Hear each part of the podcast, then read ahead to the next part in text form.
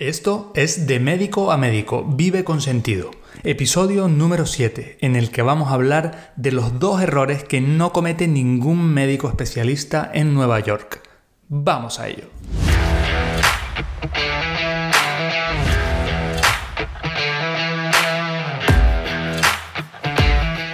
Buenos días colegas y sean bienvenidos a este nuevo episodio. Este es el podcast en el que de médico a médico quiero ayudarte a transformar tu vida profesional y personal para tener más ingresos, más tiempo libre y más calidad de vida.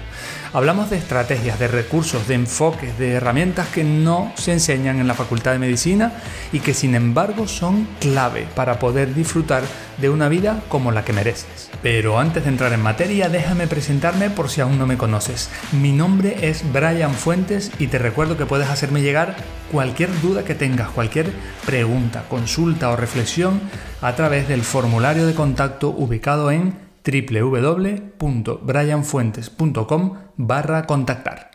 Por cierto, si deseas recibir de forma totalmente gratuita en tu correo electrónico lo que son las perlas de cada episodio, suscríbete a la newsletter. Además, cuando lo hagas te enviaré gratis un pequeño PDF que es la guía en la que te cuento los tres secretos que me han permitido triplicar mi salario y mi tiempo libre trabajando la mitad de las horas y con la mitad de pacientes. Para acceder a la newsletter y a la guía PDF, solo debes entrar en www.brianfuentes.com barra regalo. Ahora sí, comenzamos. En este episodio vamos a hablar de una serie de conceptos, bueno, realmente dos conceptos que aplican sobre todo a la medicina privada, es verdad que si eres un médico de la medicina pública, de la sanidad pública, por ejemplo en nuestro país, en España, también puedes aplicarlo, por supuesto, faltaría más. Pero el enfoque que te traigo es un enfoque muy de médico de sanidad privada. Básicamente, ¿por qué? Porque son conceptos que he traído o conceptos que traigo a la luz después de la rotación que hice ya hace unos años en Estados Unidos. Y bueno, allá como bien sabes, la medicina prácticamente es 100% privada. La medicina que sale en la televisión, la medicina que todos conocemos y que tenemos en vista cuando pensamos en la sanidad en Estados Unidos.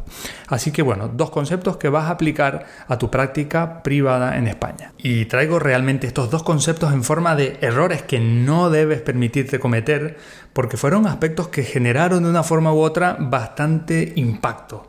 ¿no? Un impacto en mí durante mi estancia formativa en Manhattan, Nueva York y es que realmente yo estaba allí y veía o sentía que estaba como en los médicos de película, ¿no?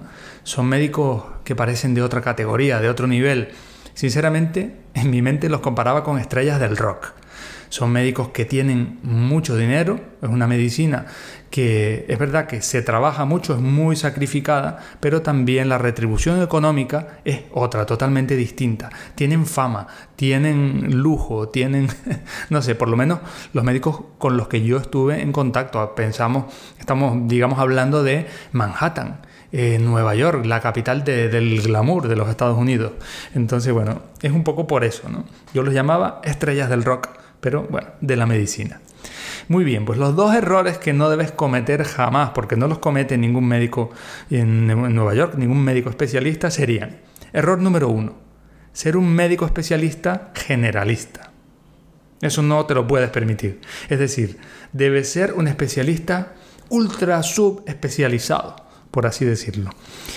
La sociedad estadounidense y bueno, realmente también cada vez más a nivel mundial es una sociedad muy, muy, muy, muy, muy demandante, muy exigente.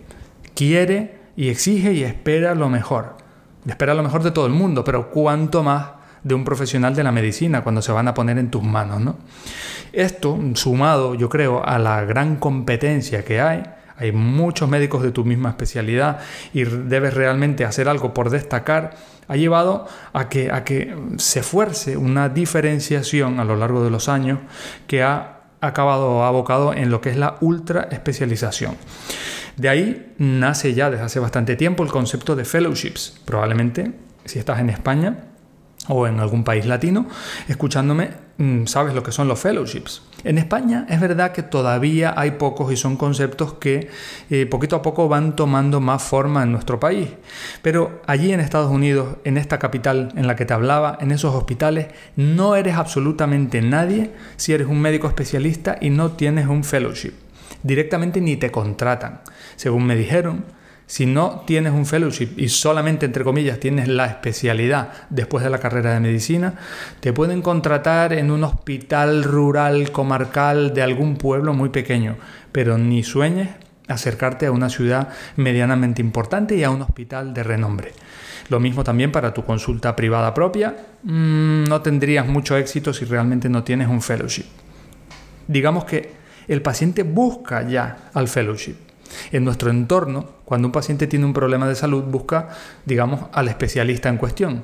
Pero no, allá no. Allá el paciente va un paso más allá. El paciente busca un fellowship y te lo pregunta. Lo mira en tu pared, lo mira en tu currículum, lo mira en internet. No busca al especialista, busca el ultra especialista, el fellow. Por tanto, esta ultra especialidad, como es lógico, debe ser de un área muy concreta cuanto más concreta mejor, para poder profundizar en todos los conocimientos posibles dentro de este ámbito. Tienes que tener claro, por tanto, que esto se trata de un concepto de diferenciación por ultra especialidad, para destacar. Y esa es la única finalidad, poder destacar y poder desmarcarte de la competencia. Piensa que si comparamos una sola especialidad médica y hay centenares o miles incluso probablemente de especialistas con la misma especialidad, eres uno más y puedes pasar muy desapercibido si un paciente va a acudir a ti por un problema porque eres igual al otro. Entonces, igual acaba en tu mano, igual acaba en el otro. En cambio, sin embargo, cuando damos un pasito más en la ultra especialización, si tú eres especializado en ese aspecto, vas a tener pacientes asegurados. Y este es el mensaje que te quiero traer, lo importante de la alta especialización, lo importante de conseguir lo que llamamos un nicho dentro de tu especialidad una patología concreta, un tipo de paciente concreto en el que te vas a desarrollar y vas a explotar al 100%, tanto en conocimientos como en atención al paciente, etcétera, etcétera. Y el error número dos que no te puedes permitir cometer sería tratar bruscamente o tratar mal a un paciente. Debes tener, debes explotar una relación médico-paciente de excelencia, pulcra, de hacer sentir a tu paciente un auténtico protagonista de vuestra relación médico-paciente. ¿Por qué digo? Porque también fue algo que me impactó muchísimo. Tanto en consulta como en quirófano se respiraba respeto, entrega al paciente, se le trataba de una forma casi apasionada. Es decir, no solo había delicadeza en el trato, se le hacía sentir, como he dicho, un auténtico protagonista. El médico entrega un interés cordial incluso en asuntos personales de la vida del paciente. Además de, por supuesto, darle explicaciones detalladas de su patología, de qué se puede esperar y qué no se puede esperar del tratamiento. Bueno, diríamos que es algo que, se espera de la medicina, pero que sabemos que realmente luego no siempre es así, por lo menos en nuestro entorno.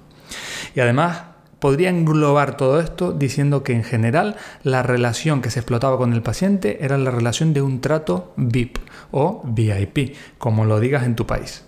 Y estos son los dos errores que no puedes cometer de ninguna manera. Ya sabes, aplícalos en tu consulta privada, en tu práctica privada hispanohablante. Estarás trayendo algo excelente a tu día a día.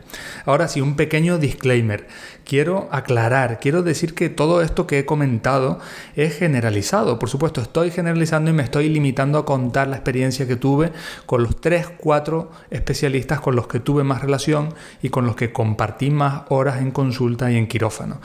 Está claro que no todos los médicos van a hacer su labor de esta manera. Por supuesto, estoy casi caricaturizando esta situación, pero lo hago así adrede, a propósito, para que lo veas y que sea muy gráfico. De la misma forma, quiero traer una conclusión final. Hemos hablado de dos aspectos. El aspecto de la ultra especialización, el aspecto de la diferenciación, diferenciarte de tu competencia, y hemos hablado también después de un trato exquisito a tu paciente, a tu cliente, en este caso nuestro paciente. Y estos son dos elementos que se integran de forma importantísima dentro de lo que es el concepto de marca personal aplicada a la medicina. Un concepto que te va a lograr separar de la, de, la competencia, que te va a distinguir y que va a hacer que tu carrera profesional llegue muchísimo más lejos. Ya sabes, es un tema que toco muy a menudo y si no lo has descubierto hasta ahora en mis episodios del podcast, te invito a que sigas escuchándolos y sigas leyendo mis emails porque aporto mucha información de valor al respecto de este tema. Y esto es todo, hasta aquí el episodio de hoy. Me despido de ti, soy Brian Fuentes, pero recuerda, hemos hablado varias cosas muy importantes en el episodio de hoy y no te las quieres perder. Así que recuerda, si quieres recibir en tu email el resumen semanal con las perlas de cada episodio, además del regalo de la guía en la que te revelo los tres pasos para triplicar tu sueldo, triplicar tu tiempo libre y sin embargo trabajar la mitad de hora y con la mitad de pacientes, accede a todo ello en www.brianfuentes.com barra regalo. Y ahora sí, último tema del día, no me quiero ir sin pedirte que si te ha gustado el episodio de hoy, si lo has encontrado útil o te ha hecho clic de alguna manera, le dejes a este podcast una reseña de 5 estrellitas. Puedes hacerlo en Spotify, en Apple Podcasts, en iBox o en la plataforma de podcast que utilices para escucharme. Sin duda, estarás ayudando a que otros médicos conozcan este programa y puedan seguir creciendo semana a semana junto a nosotros. Ahora sí, chao chao y hasta el próximo episodio.